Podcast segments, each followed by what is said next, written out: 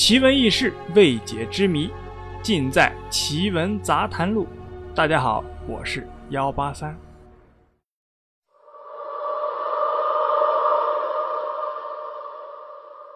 上海延安路高架桥龙柱事件是发生在一九九五年的时候，然而现在啊，已经过去了二十多年了。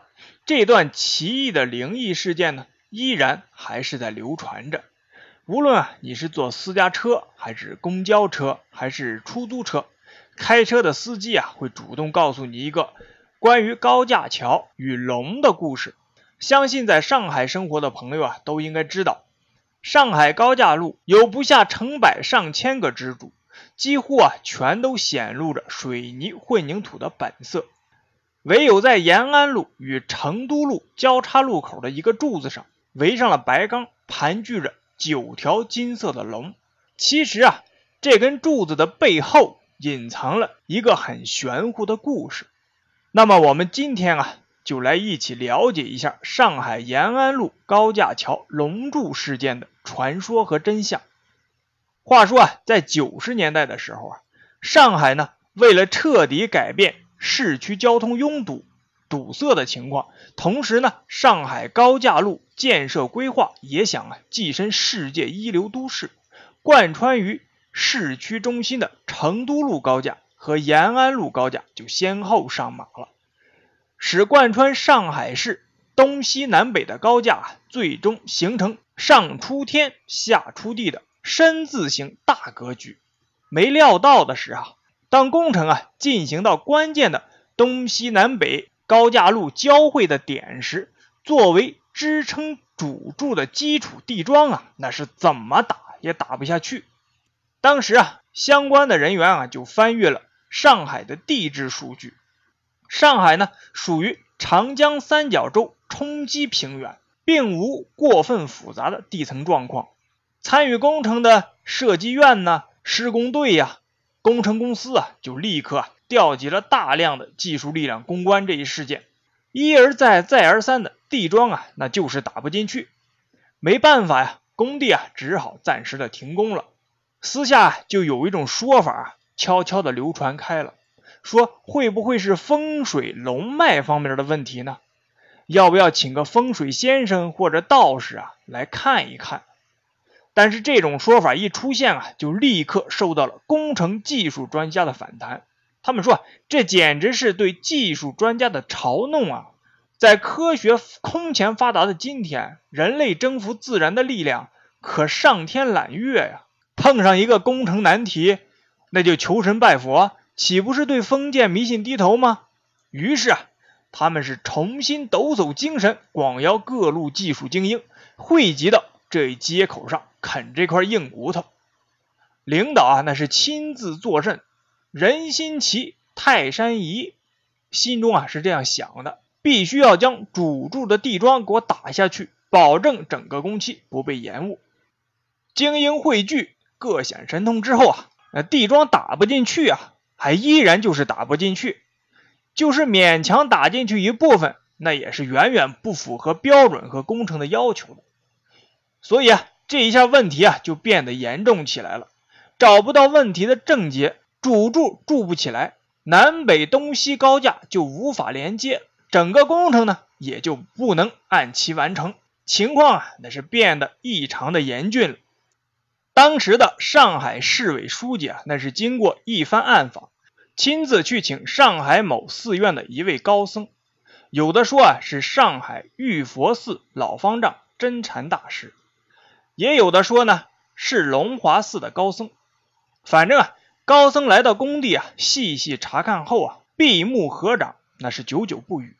过后呢，高僧啊就告诉这个市委书记，那下面啊压着一条地龙，地桩呢正好打在了地龙的背上，所以啊那是打不下去。书记那就问呢，怎么办呢？住持说啊，除非做法移动地龙。市委书记呢就求这个住持啊。帮帮忙！开始的时候啊，住持那是坚决不答应，说后果啊非常的严重。结果呢，架不住书记反复的苦苦哀求，住持啊也就动了心了。法师焚香祷念，一一行事，连做七天的法事，地龙呢就被解开了符咒，逃走了。事后啊，叮嘱啊，在某时某刻就可以打桩了。谁知啊，如此这般之后啊，地桩竟然顺利的就打下去了，不偏不倚，完全符合设计的标准。南北东西高架那是严丝合缝，立交桥中心的大柱子毫不费劲的就立在了地面上。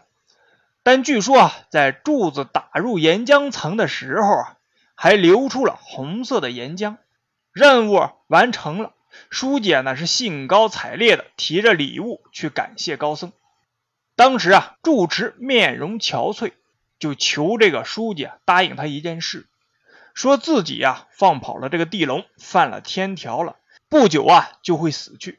他死后呢，求书记啊一定要在那个大柱子上啊刻上九条龙，这样啊或许还能挽回一点损失。市委书记呢也就答应了。当时这件事啊，保密工作那是做的非常好，几乎啊没人知道。后来呢，大约过了半年，这个高僧啊也就圆寂了。玉佛寺啊专门印了本小册子给香客，以纪念高僧一生的功绩。里边啊就记载着龙柱法事这一段。现在唯一能看到的痕迹，就是这个连接东西南北高架桥的主柱。上面啊刻上了九条张牙舞爪的龙，当地人啊称为龙柱。有人说是作为对帮助打桩成功的神明灵物的起敬，也有人说啊，因为这个柱子上啊有龙环绕，才能确保柱子不会倒。高僧做法的这个布置呢，只有几个领导和工程负责人知道，并且再三吩咐秘而不宣。所以啊，外人也就无从得知详情了。但是呢，当时建筑施工队里边的工人啊是这样说的：当年这根地桩啊，就是我们标段打的。我是亲眼看到这根柱子是怎么打下去的。当时啊，根本就没有龙柱的，就是普通的柱子。总共啊，又打了七根。一开始呢，确实啊是打不到预定的位置上，打了很多次。不知道什么原因，打进去的柱子老是莫名其妙的从地下冒出来，连续打了几天都没有用。后来呢，还让其他单位啊帮了忙，都没用，都没法打。最后啊，搞得市长啊那是都来了现场。后来啊，这地方就被封了，谁都进不去，也不知道里边啊发生了什么事。我们后来呢就被派去第八标段去干活了。后来啊，过了三天，现场啊才解封的。那天早上我们进去的时候啊，现场已经摆了很多的祭祀用的猪头啊什么的，都用红纸盖着。一个老和尚啊带着几个小和尚啊坐在那里念经。后来啊，柱子就很顺利的打下去了，再也没有从地下冒出来过。后来的事儿啊，那就不知道了。延安路高架龙柱事件。在民间那是传的神乎其神，但是啊，上海官方啊是这样回应这件事的：曾经有该工程队啊某负责人就在报纸上辟谣说，上海延安路高架桥龙柱事件呢是全无此事，龙屏的纹饰啊纯粹是为了市容美观而装置的。当时啊，造桥专家也是现身解释，那个地桩啊是我带队打下去的。这根高架立柱的故事啊，在上海是很流行。但是啊，作为当事人之一，我想告诉大家，做法事啊，纯属是无稽之谈。他就说了，当时啊，承建方找来的打桩施工队伍啊，只擅长建筑物的打桩，对于如此密集的立柱啊打桩没有经验，在施工方案、施工技术等方面啊存在着不足。于是啊，这支打桩施工队啊，就遇到了。地质的坚硬层面，无论怎么打，就是打不下去的情况。有的桩呢，只能打到十多米，最深的也就只能打到四十多米，没有一根啊达到设计的标准。所以呢，施工遇到了巨大的困难。承建方啊要求上海市政设计院更改设计，但是遭到了设计院的拒绝。此时啊，在北段施工跨苏州河标段的我们上海市政一公司。已经啊将九十八根同样粗的地桩打入了地下。设计院啊就向我们求助，在成都路高架建设指挥部的协调下呢，交汇立柱的打桩工程啊就转给我们来负责建设。我带着队伍在施工时啊，采取了三项措施：一是用八吨重锤打桩；二是打桩时啊不间断的灌水起润滑的作用；三是连续十八小时捶打，保证桩柱啊连续的深入。